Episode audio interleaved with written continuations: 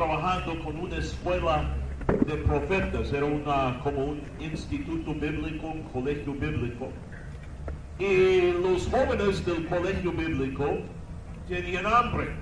Los jóvenes siempre tienen hambre. Parece que tienen lumbrices, ¿verdad? Especialmente jóvenes predicadores. Ellos viven con hambre. Si tuvieran tanto hambre para la Biblia como tienen hambre para comida, ya, ya, ya hubieran memorizado la Biblia. Pero nosotros aquí vemos, ahora las historias del Antiguo Testamento están escritos con propósito. Ah, yo he mencionado a veces aquí en, en eh, ah, esas conferencias, 1 Corintios 10, versículo 6 y versículo 11, San Pablo explica que las historias del Antiguo Testamento están escritas como ejemplos a nosotros, los que hemos alcanzado los fines de los siglos. Entonces Dios da esas historias del Antiguo Testamento como ilustraciones para la doctrina y la verdad del Nuevo Testamento. Y, la verdad es, la Biblia habla en el libro de Zacarías de varones simbólicos. Hay, hay cosas en el Antiguo Testamento simbólico. Hay historias como la historia de José, ah, la, la historia de Moisés, que son simbólicos de la vida cristiana. La conquista de la tierra ah, prometida es simbólico de la vida cristiana. Y la verdad es, si usted no sabe eso, uh, usted a lo mejor es muy nuevo en su salvación o usted no está leyendo la Biblia. Pero el Antiguo Testamento sirve como ilustración de la doctrina del Nuevo Testamento. En esta historia vemos un grupo de gente que tienen hambre. Ahora, hay una aplicación a eso. Mira conmigo al libro de Amós, por favor. El libro de Amós, capítulo 3. Amós, capítulo 3, y, uh, o 8, disculpa. Amós 8 y versículo 11 dice aquí, He aquí vienen días, dice Jehová, apaga su teléfono celular, por favor. He aquí vengan días, dice Jehová, el Señor, de los cuales enviaré hambre a la tierra. No hambre de pan, ni sed de agua, sino de oír la palabra de Jehová. Irán errantes de mar a mar, desde el norte hasta el oriente, descubrirán buscando palabra de Jehová y no la hallarán. Ahora, la Biblia profetiza que vendrá un tiempo cuando la gente va a estar buscando la palabra de Dios, a tener hambre para la palabra de Dios, y van a ir de mar a mar buscando la palabra de Dios y no lo van a encontrar. Hermanos, escúchame, estamos viviendo en el cumplimiento de esta profecía. El otro día yo mandé un grupo de uh, asistentes pastores a Argentina para, para buscar un lugar donde empezar una iglesia y para ver las oportunidades que hay en Buenos Aires para empezar una iglesia. Y, y, ellos salieron a tocar puertas y ganó almas. Y, y, en pocos días ellos ganaron más de 240 personas a Cristo. Y tanta gente estaban ahí diciendo, mira, nos han hablado los de pare de sufrir, nos han hablado de los carismáticos y todo ellos quieren es sacar dinero de nosotros. Pero ustedes están predicándonos la palabra de Dios. Queremos eso. Eso es lo que queremos escuchar. Y la misma gente que apenas habían recibido a Cristo, les estaban rogando para que ellos empezaran a tener cultos y predicación para esta gente. Y, ellos fueron, los, nuevos convertidos fueron alquilar un lugar y, conseguir un edificio donde tener cultos y tener reuniones y rogaron a los hermanos, regresa por favor, queremos tener iglesia. Y hermano, escúchame, hay hambre para la palabra de Dios. Hay gente que quiere conocer la verdad y están cansados de la mentira y el engaño de este mundo y están buscando la verdad. Ahora, en esta historia, ellos, los jóvenes predicadores, salieron a buscar comida en el campo. Si me trae las cosas, Johnny, please. Ellos salieron al campo. Primero ellos pusieron una olla grande y ah, luego ellos salieron al campo a, buscar lo que, lo que podían encontrar para comer. Yo estaba, hace años, yo estaba manejando a un pueblo en, ah, en las montañas de México. a mi asistente pastor en aquel tiempo, además era un joven predicador del instituto, Honorio Flores, me estaba llevando a su pueblo. Ahora él me dijo, pastor, venga a predicar mi pueblo, uh, venga a hablarles de Cristo. Uh, la gente de mi pueblo me dijo, uh, quieren escuchar la palabra de Dios. Y yo le dije, ¿qué tan lejos es su pueblo? Él me dijo seis horas y eso era puro mentira. Mira, los jóvenes predicadores le dicen cualquier cosa para que usted vaya a predicar, ¿verdad? Todos nosotros estuvimos viajando 17 horas para llegar a su triste pueblo. Pasando terracería, pasando a montañas, a veces toda la gente tenía que bajar de la camioneta y estar empujando la camioneta para que sube el monte porque estaba tan alto el monte 17 horas de camino. Y estuvimos manejando sobre terracería, todo eso, cuando de repente salió un iguana. No sé si tienen aquí en Perú iguanas, pero era una iguana grande. Salió corriendo por, la, por, la, por el camino, yo lo pegué con la camioneta y mi asistente pastor Honorio gritó, ¡para el coche! yo, yo frené, cara, yo pensé que yo había pegado un niño. Y él, él brincó de la camioneta y él regresó con la iguana y lo tiró ahí en el suelo de la camioneta. Y yo le dije, ¿qué estás haciendo? Y él dijo, la cena. Y eso es lo que cenamos. Pero esos jóvenes predicadores salieron a buscar cosas para comer. Bueno, vamos mira, eh, eh, vuelvo a decir, eso tiene una aplicación en nosotros. Cristo dijo que la Biblia es como comida para su alma. Ah, la, Biblia habla que un buen pastor debe alimentar su grey, debe alimentar sus ovejas. Jesús dijo en Mateo 4, no solo de pan vivirá el hombre, sino de cada palabra que sale de la boca de Dios. Ahora escúcheme, el problema con muchos cristianos hoy en día, hermanos, es que no comemos como debemos comer. Hay muchos cristianos que tienen anemia espiritualmente. Si está poniendo atención, pero no mira a la gente caminando. Si quieres ver gente caminando, vete al centro, ¿ok? Pero, pero ponga atención a la Biblia. Ahora, eh, eh, la palabra de Dios es como alimento. Algunos de ustedes no comen y por eso usted no puede resistir el diablo. Usted no lea su Biblia usted no camina con Dios.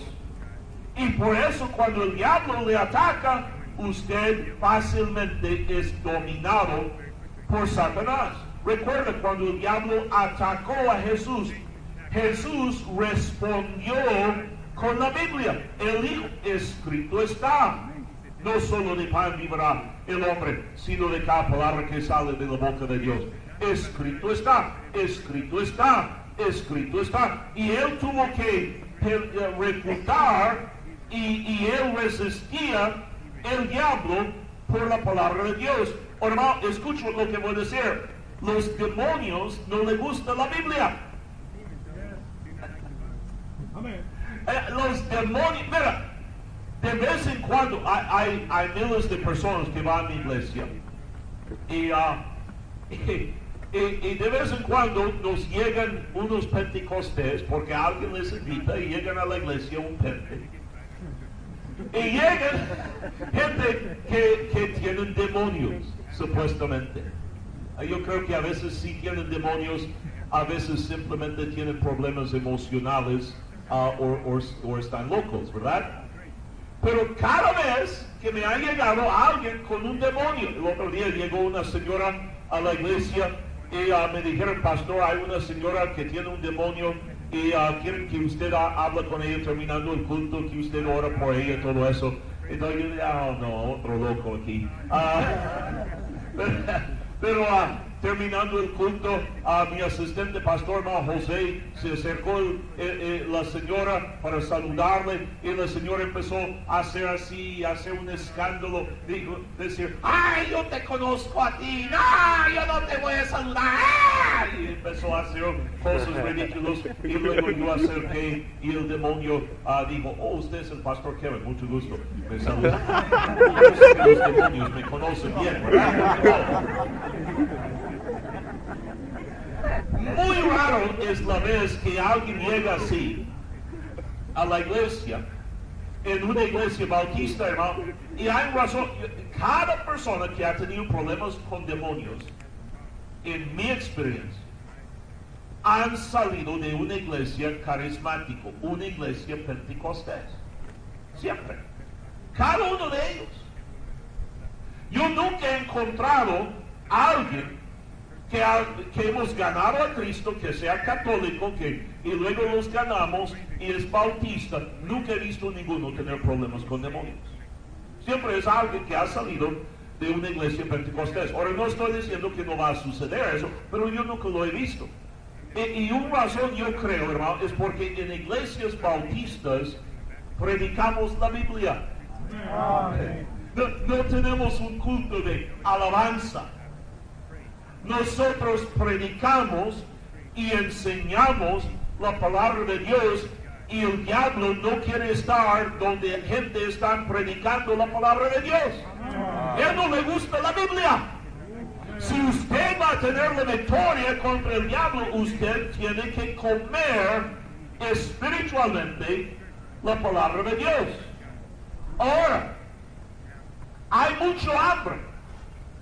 Hay gente, le aseguro, hay, hay miles y a lo mejor millones de personas que viven alrededor de Lima que quieren saber cómo ir al cielo. Yo estuve hablando eh, ayer o anteayer con un peruano y le pregunté si quería tener vida eterna y, y me dijo, pues nadie quiere ir al infierno. Y así es, hermano. Mira, nadie quiere ir al infierno. Le hablé de Cristo, recibió a Cristo como Salvador. Hay mucha gente que quiere saber la verdad. El problema es, el problema es, hermano, hay, unos predicadores allá que echen lo que sea en la olla.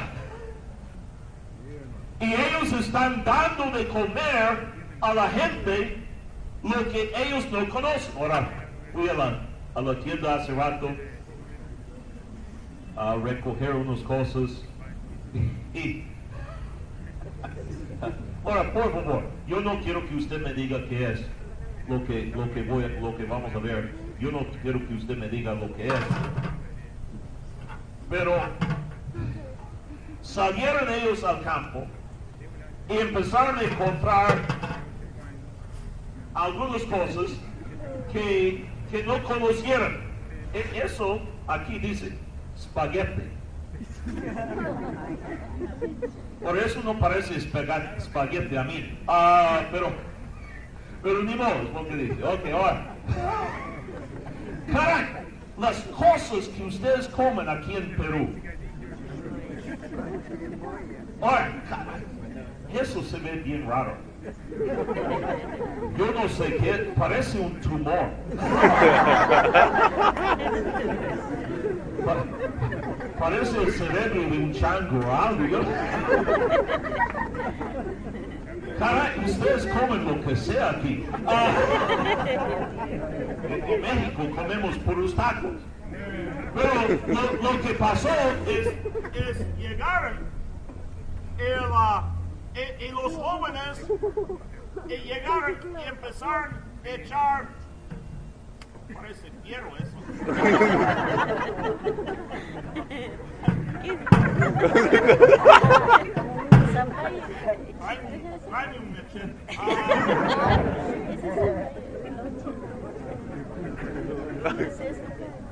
Imagina lo que eso hace a su estómago. Y ellos empezaron a echar lo que sea en la olla. qué? ¿Por qué? Porque tenían hambre. Y mira, cuando, cuando predicadores tienen hambre, empiezan a comer lo que sea, ¿verdad? No, ellos... da miedo cortar eso.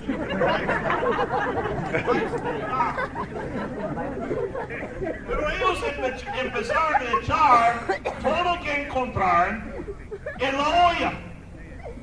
Ahora, había un, un joven predicador que era menso. Y como yo mencioné el otro día, la palabra joven y menso son sinónimos.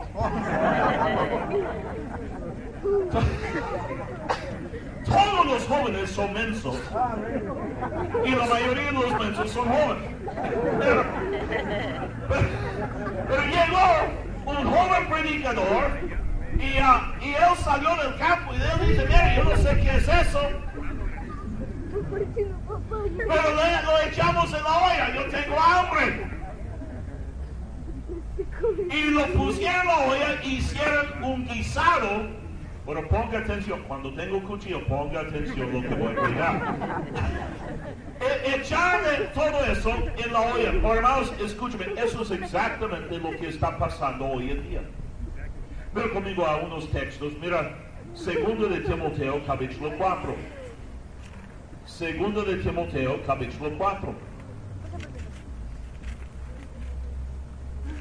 Dice aquí, San Pablo a Timoteo dice, te encarezco delante de Dios y del Señor Jesucristo, que juzgará a los vivos y a los muertos en su manifestación. Él dice, míralo, que predicas la palabra, que estéis a tiempo, fuera de tiempo, redaguye, reprende, exhorta con toda paciencia y, y doctrina, porque vendrá tiempo cuando no sufrirán la sana doctrina, sino teniendo comisión de oír, se amontonarán maestros conforme a sus propias concupiscencias. Y, y eso es exactamente lo que está pasando.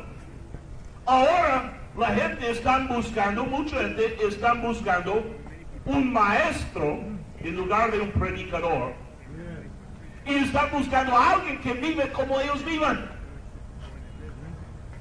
Eh, cuando yo era católico, yo recuerdo una vez llegamos tarde a la misa y, el sacerdote estaba ahí regañando a, a la gente y, ah, estaba diciendo, eh, eh, yo no voy a hacer la misa esta noche, ustedes no son dignos de la misa. Y el, sacerdote estaba borracho.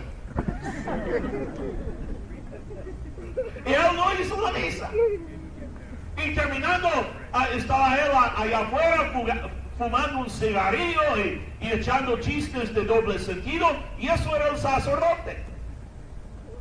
Allá en México, cerca de donde yo vivía, un sacerdote subió a un cerro, a un monte. ¿Hacen eso aquí en Perú para hacer capillas? ¿Hacen eso aquí?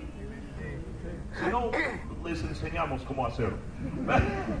Pero subieron un monte para hacer una capilla y llevó unos botellas ah, de vino eh, y se emborrachó el sacerdote y terminaron la, la cruz allá en el monte y la capilla, pero él estaba tan borracho y tan gordo que la gente no podía bajarlo del monte y ahí se quedó dormido bajo la cruz.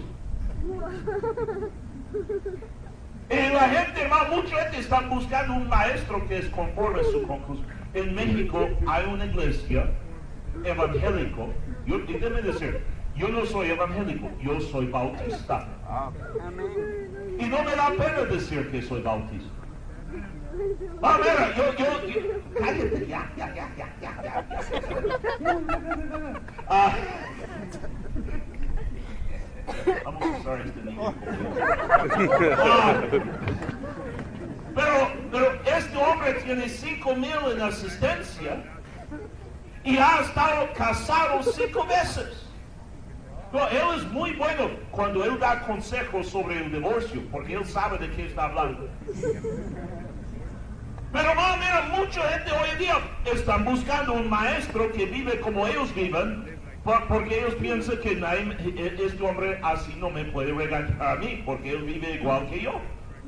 Dice, apartarán de la verdad el oído, volverán, míralo, a las fábulas. eh, hermano, mira, lo que predican para el sufrir, lo que predican los pentecostés, predican sus sueños, sus revelaciones, es puro fábula. Ah, predica, oh, el sacerdote predica, oh, es que mira la virgencita está llorando y mira la imagen de la virgen está llorando y ahí está un sacerdote atrás con un pistola de agua haciéndole llorar.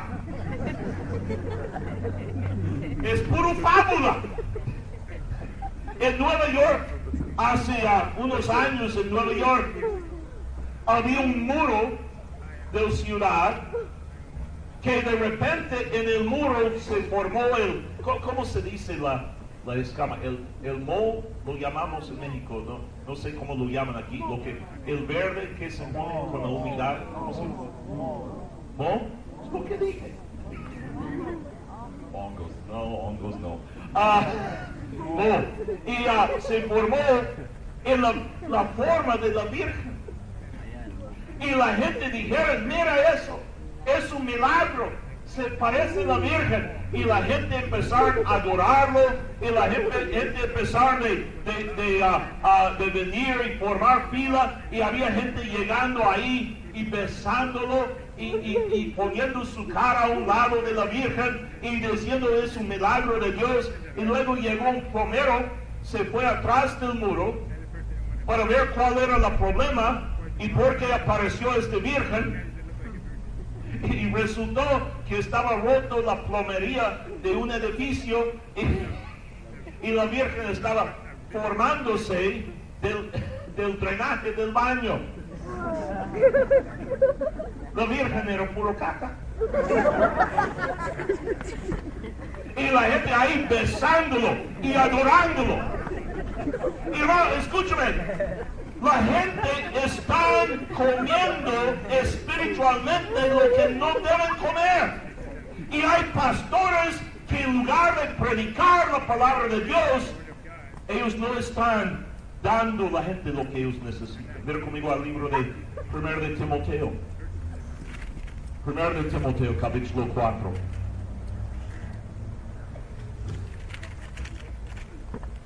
Si podría abrir mi Biblia, sería mucho más fácil.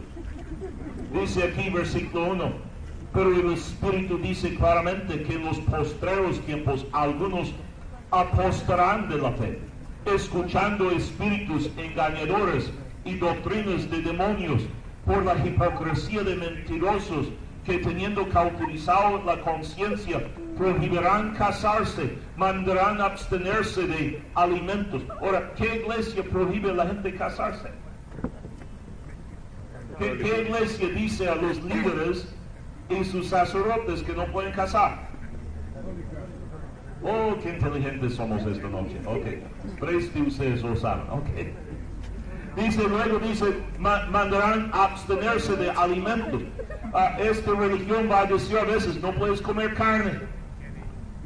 No puedes, no puedes ah, comer ciertos... Mira, alguien va a tener que separar a esos dos niños. Yo, yo los amo mucho, pero están hablando mucho. Va a tener que separarlos y poner uno en una silla y otro en otra silla. Pero dice aquí que ah, eh, eh, eh, de, casarse, mandarán a abstenerse de los, los alimentos que Dios creó para que con acción de gracias participasen de ellos los creyentes y los que han conocido la, verdad, porque todo lo que Dios creó es bueno. Amén. Y nada de desecharse. Y se, si se toma de acción de gracias. Estuve el otro día en el restaurante, me, dijeron, ¿usted quiere ceviche? Yo dije, pues yo no sé qué es ceviche, y, pero échemelo. Era un montón de cosas crudos aquí, pero lo comí, estaba bien rico y después enfermé. Pero qué me importa, ¿verdad? todo lo que Dios hizo es bueno.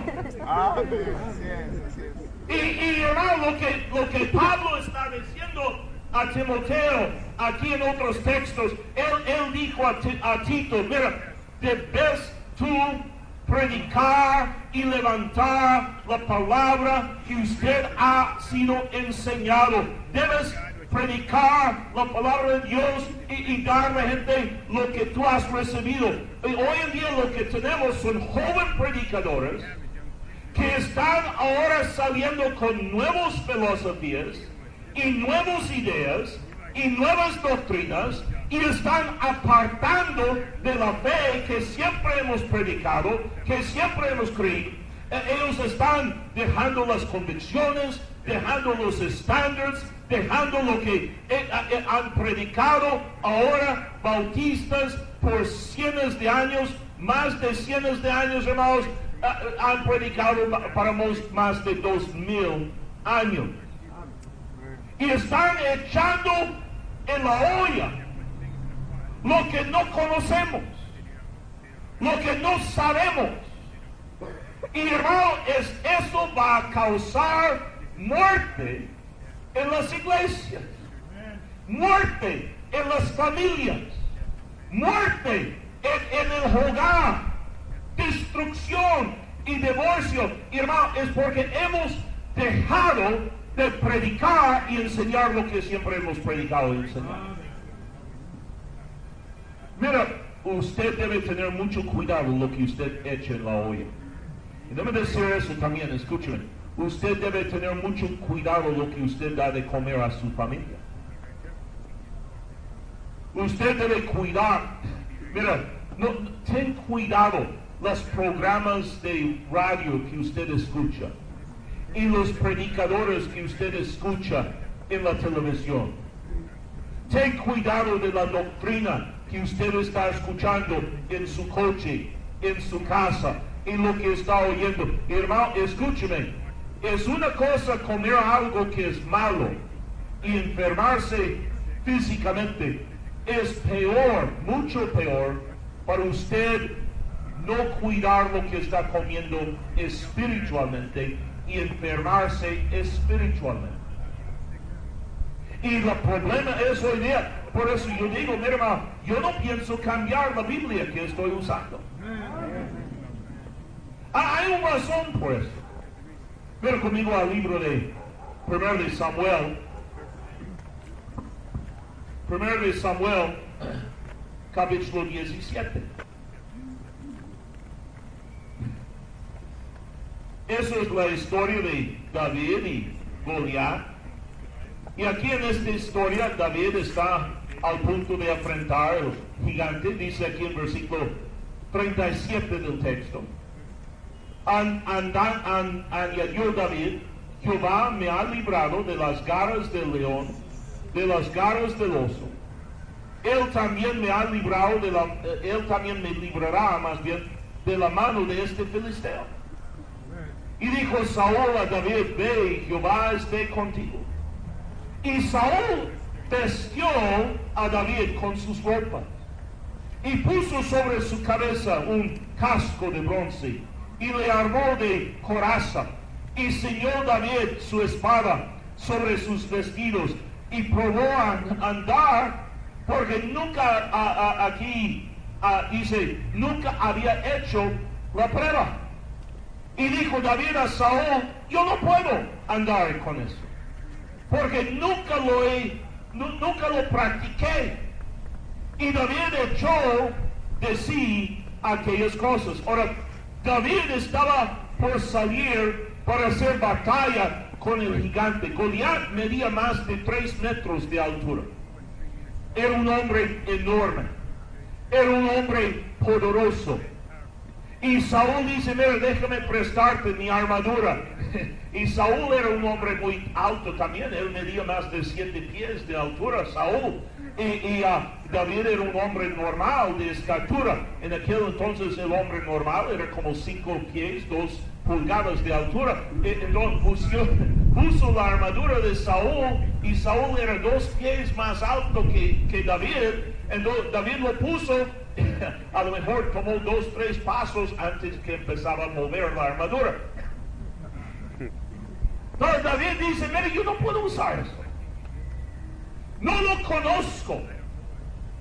No lo he practicado. Hermano, escúcheme. Sabemos que la Reina Valera 60 funciona. Sabemos. Y Dios ha levantado grandes iglesias y, y diez miles de personas han sido salvados. Hemos visto judíos venir a Cristo. Hemos visto rameras cambiar su vida. Hemos visto drogadictos dejar su vicio. Eh, hemos visto milagros de Dios. Hermano, mira, no es tiempo cambiar la Biblia para otra Biblia que no conocemos. Estamos en una batalla y estamos tratando de ganar a Cristo, a Perú y Argentina y la América del Sur, hermano. El diablo lo quiere destruir. No es tiempo para nosotros cambiar nuestras armas. Debemos quedar con lo que conocemos. Hay gente que dice, ya, ya no vamos a ganar almas, ahora vamos a hacer células. Hermano, escúchame, yo no quiero cambiar. Hemos tocado puertas y hemos ganado almas desde el tiempo del Señor Jesucristo. Yo no voy a cambiar. Yo no quiero cambiar lo que siempre ha funcionado. Y no me decirte algo, mira, funciona, hermano. Cada domingo tenemos más de 5 mil en asistencia. Cada, cada semana tenemos miles de personas salvo y y, promedio de mucho más de 100 bautizos cada semana. Yo sé que funciona. La semana pasada la, ofrenda estaba como 15 mil dólares. Y la ofrenda, que para México eso es tremenda ofrenda.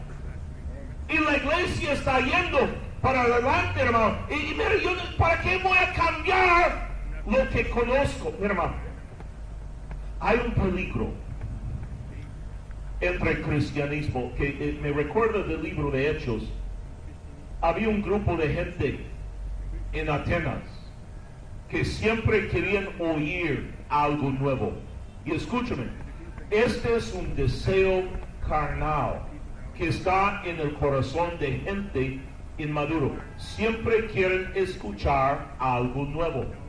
Entonces, pastores buscan para agradar a la gente buscan doctrinas nuevas o algo nuevo que predicar para, para dar a la gente lo que ellos quieren escuchar. Ellos quieren ver algo nuevo y oír algo nuevo. Pero escúcheme, la gente no necesita algo nuevo. La gente necesita lo que siempre hemos predicado, lo que siempre hemos enseñado. No es tiempo de echar cosas en la olla que no sabemos. Espero que me están entendiendo. Amén. Y lo que usted como cristiano debe hacer es ser maduro y tener cuidado lo que estás comiendo.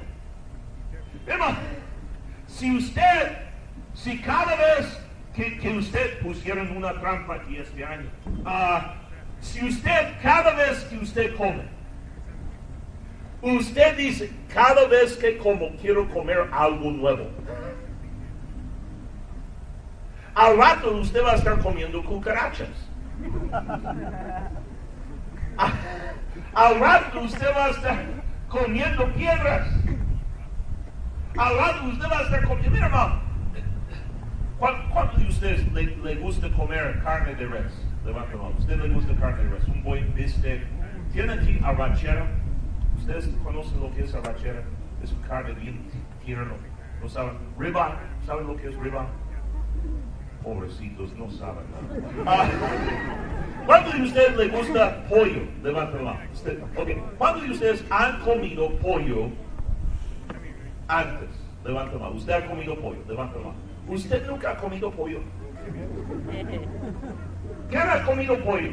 Levanten la mano. Okay. Usted, ok. Estoy buscando quién. Ok.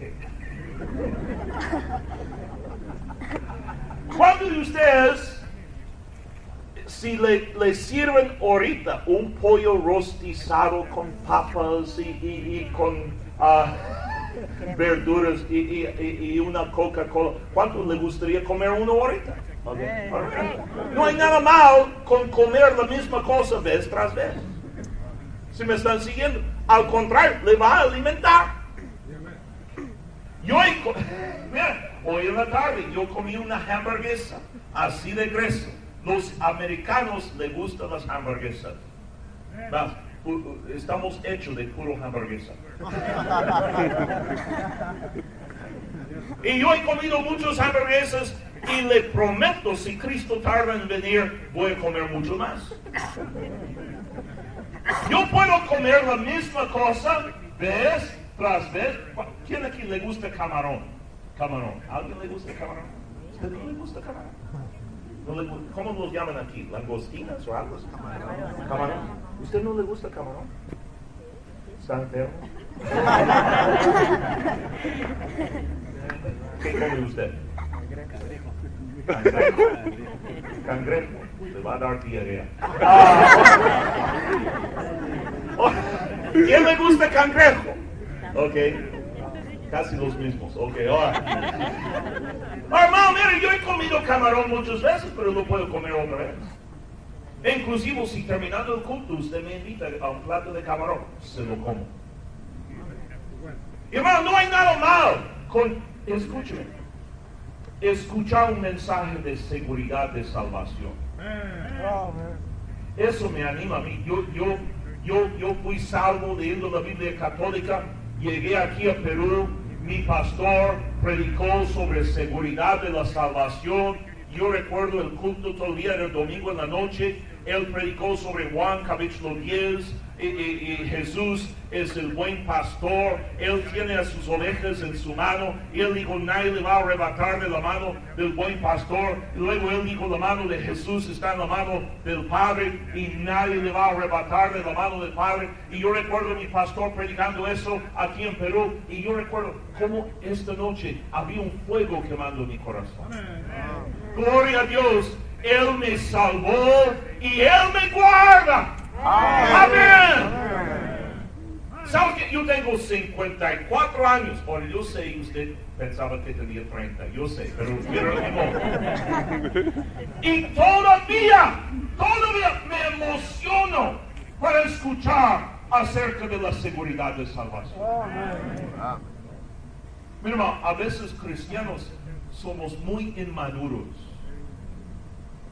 A veces el pastor está predicando salvación porque hay visitantes en la iglesia y él está predicando sobre Juan 3, 16 o, Juan 5, 24, que, que los que creen oyen la palabra de Dios y, y creen en el que envió a Jesús tienen vida eterna, no vendrá a condenación, ha pasado de muerte a vida, Eh, que, eh, que de tal manera amó Dios el mundo, que ha dado a su Hijo unigénito, para que todo aquel que en él creera no se perderá, mas tendrá vida eterna. Y luego ahí están los cristianos.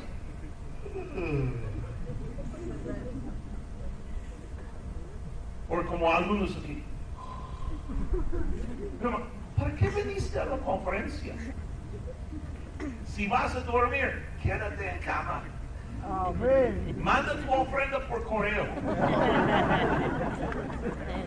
Nada sirve venir y no poner dentro. Pero luego los visitantes ven los cristianos desinteresados, no poniendo atención. Y, y déjame explicarte algo también, hermano. No es malo de vez en cuando decir amén. Es bueno, mira, mira, gente van a iglesias donde predican falsa doctrina, pero la gente está diciendo amén, gloria a Dios. Y luego llegan a una iglesia bautista donde estamos predicando la verdad y ahí está la mitad de la iglesia dormido. Debe haber emoción, hermano, por las cosas de Dios, por las doctrinas que siempre hemos creído, que siempre hemos predicado. Usted debe emocionarse por eso. Y hermano, debes aprender a comer la misma alimento espiritual vez tras vez tras vez. Mira, en la Biblia hay mucha repetición en la Biblia. Mucha repetición. ¿Sí me están entendiendo?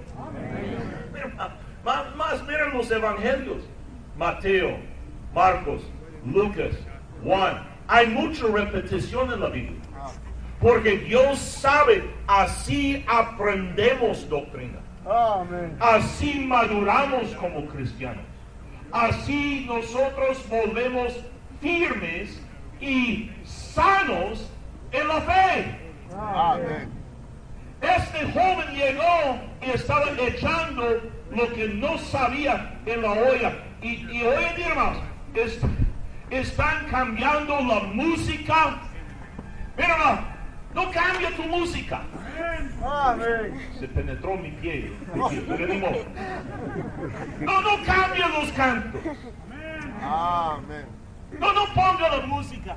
Aleluya, gloria. No, no, no hagas eso. Hermanos, sabemos lo que funciona. Sabemos lo que produce buen cristiano. Sabemos lo que va a traer honra y gloria a Dios. No es tiempo, hermanos, de cambiar. Es tiempo de quedar con lo que conocemos. Ten cuidado de gente que quiere cambiar su música, cambiar separación. Ah, Hasta ahora quieren cambiar el nombre de la iglesia. Bueno, mire, yo soy bautista. A mí no me da pena. Mira, Jesús fue bautizado por Juan el Bautista. No, no era Juan el Pentecostés. No era Juan Pablo. Era Juan el Bautista. Ahora, Bautista no es una religión. No malentiende lo que estoy diciendo. Bautista no es una denominación. Bautista es una fe. Bautistas desde el tiempo de Juan, Juan dijo que tiene que creer en el Hijo de Dios. Y, y- y nosotros siempre hemos creído en levantar a Cristo y el nombre de Cristo y luego bautizar el convertido. Eh, es como testimonio de su fe en Jesús, simbólico de su sepultura, de su resurrección. Hermano, mira, bautista es un buen nombre, no hay razón de cambiarlo. Pero llegan otros dicen, no, no, no, no, no, no. Nosotros somos una iglesia interdenominacional. Y yo aseguro, con tanta gente aquí, tenemos unos cuantos mensos. Di- disculpa, yo no debí decir eso. Queridos mensos en Cristo. Ah, para añadir amor a la palabra. Que usted va a una iglesia a veces interdenominacional. Hermano, no hagas eso. No, usted ha hablado con ustedes interdenominacional. Oh, sí, yo, yo soy. ¿Y, y- y qué es eso? Oh, es que nosotros no tenemos nombre. No, es bueno tener nombre. ¿Qui- ¿Quién aquí? ¿Cuántos de ustedes van a la tienda a veces? Levanta la mano. Usted va a la tienda. Ok.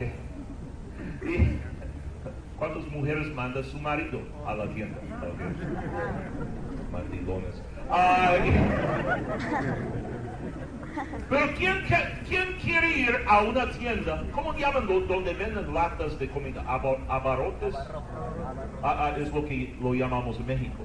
Pero, ¿quién quiere ir a una tienda y usted llega a la tienda y, y la puerta dice tienda interdenominacional o una tienda intercomedial? Y usted entra a la tienda y todas las latas no tienen nombre. Y usted, y usted agarra la, la, la- la lata y usted dice, ¿y eso qué es eso? Y dice, no, en esta tienda nosotros no ponemos nombres en la comida. Es comida.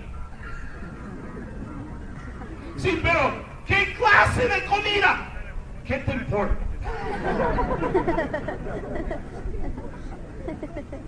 Ahora, mami, yo no sé de usted. Si yo voy a comprar algo, yo quiero saber qué está en la lata. ¿Para qué no nos quieren decir? Yo estuve hablando a un pastor interdenominacional el otro día y, y le dije, ¿y usted qué? Yo soy interdenominacional. Él, él dijo, mira, la doctrina divide. Y qué bueno, hermano. División es bueno. Amén. Separación es bueno. Dice, eh, eh, nosotros amamos a la gente, pero nosotros no predicamos doctrina. Doctrina divide a, a la gente y, y- y nosotros nomás amamos a la gente. Le dije, pero usted, ¿qué es usted? ¿Qué cree usted? Oh, yo soy interdenominacional. Pero ¿qué cree usted? ¿Dó- ¿Dónde estudiaste? ¿Qué tipo de iglesia es? Y le estuve pregando y tardé media hora para que él me confesara que era Asambleas de Dios. Pero mucha gente hoy en día, hermano, no quieren poner el nombre.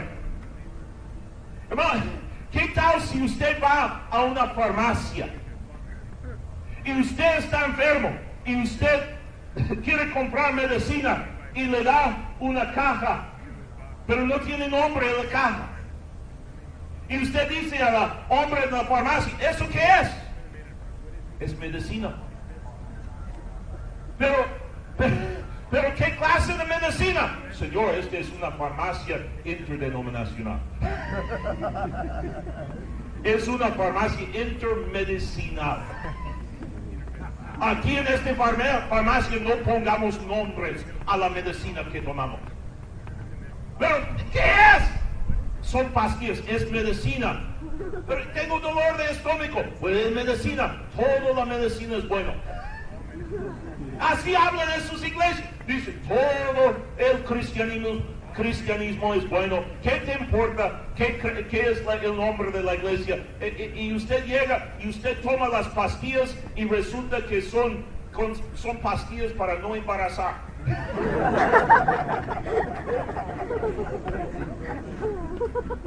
Hermano, mire, yo no sé de usted, pero si yo voy a una farmacia y me venden una medicina, yo quiero saber qué clase de medicina es. Que ponga nombre. Eh, hermano, nosotros estamos trabajando para salvar a Perú, para salvar a México eh, y para salvar a la América del Sur. Hermano, mira, no es tiempo para nosotros echar en la olla lo que no sabemos. Ahora, la última cosa, rápidamente, con eso termino. Llegó el varón de Dios, un- un joven predicador, dijo, hay muerte en la olla. ¿Y sabes algo, hermano? Cuando hay muerte en la olla, a veces el Espíritu de Dios nos da discernimiento para saber. Romanos 8, 16 dice, el mismo Espíritu da testimonio a nuestro Espíritu de que somos hijos de Dios. Pero, ¿cuántos de ustedes están vivos? Levanten la mano si usted está vivo. Ok, la mayoría. Si usted está vivo, usted lo sabe. Y si usted tiene vida eterna, usted lo sabe. Por eso usted pregunta a alguien que no es salvo, ¿usted está seguro cuando muera va a ir al cielo? Le dice, no, yo no sé eso. Y a veces hasta se enojan. No, yo no sé. Nadie sabe eso. A ver, ¿usted sabe dónde va cuando muera? Pues sí, yo, yo voy al cielo. No es cierto. Se enoja. Bueno, porque alguien que está muriendo espiritualmente, muchas veces lo saben. Y un predicador dijo, hay muerte en esa olla. No podían comer. Entonces el siervo de Dios pidió, trae harina. Y Eliseo echó harina en la olla y Dios sanó a la comida en la olla. Mira conmigo al libro de Juan, con eso termino. Juan capítulo 6.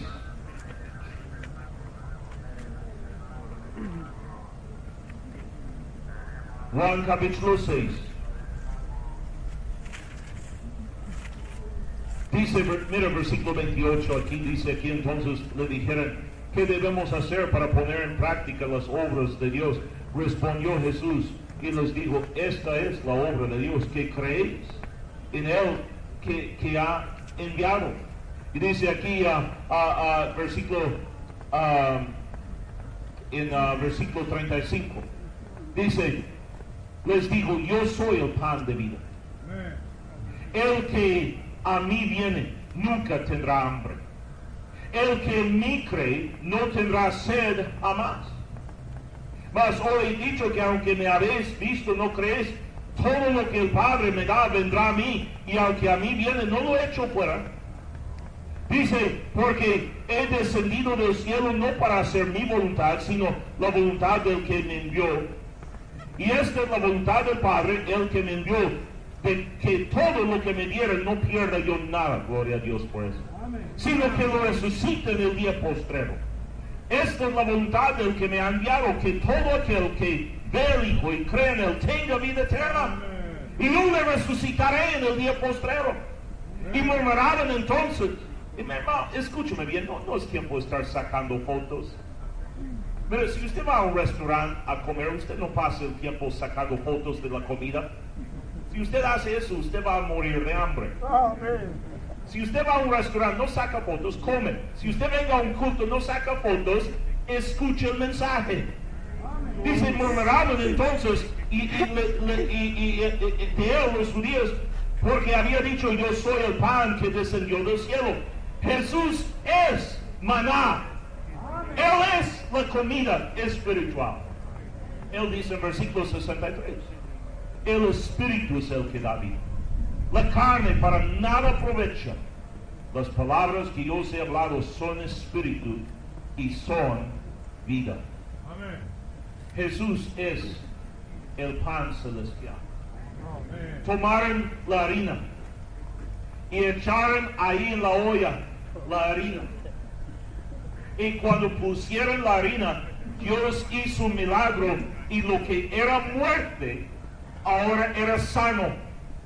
Y hermano, escúcheme, cuando usted reciba a Cristo como Salvador, usted está recibiendo la vida. Cuando usted recibe la palabra de Dios, usted está recibiendo la vida. Y aunque esté muerto en pecado y delito, la pan de Dios, la maná celestial, te puede sanar. Lo que Perú necesita es la Biblia. Amén. Lo que necesita. Mira, hermano, hay gente en México ahora desesperado. Y eh, han cambiado partido político tras partido político y, y- y ahora parece que otra vez les toca el PRI. Pero no hay ningún partido político que puede salvar a México. ¿Sí me está escuchando? Ellos oh, necesitamos más policía. Pero pusieron policías por toda esquina. Allá en México, cada cuadra hay una policía ahora. Hay patrullas y hay más crimen y más violencia que nunca. Pusieron soldados y policía y ahora los mismos soldados y policía ahora son los narcotraficantes. Hermano, México no necesita un partido político. México necesita la palabra de Dios. Perú no necesita uh, un partido político o policías o gobierno o programas sociales. Perú necesita la palabra de Dios. Eso puede traer vida. Pero tenemos que predicarlo. Tenemos que echar la harina en la olla. Señor, bendice su palabra. Bendice los hermanos y hermanas que han venido a esta conferencia. Da- ayuda pastores a determinar, no voy a predicar nuevas doctrinas. No vamos a cantar nueva clase de música. No vamos a cambiar lo que siempre hemos hecho y lo que hemos aprendido. No vamos a cambiar las doctrinas de salvación, de separación, de ganar almas. Vamos a seguir predicando, seguir enseñando lo que siempre hemos predicado, lo que siempre hemos enseñado.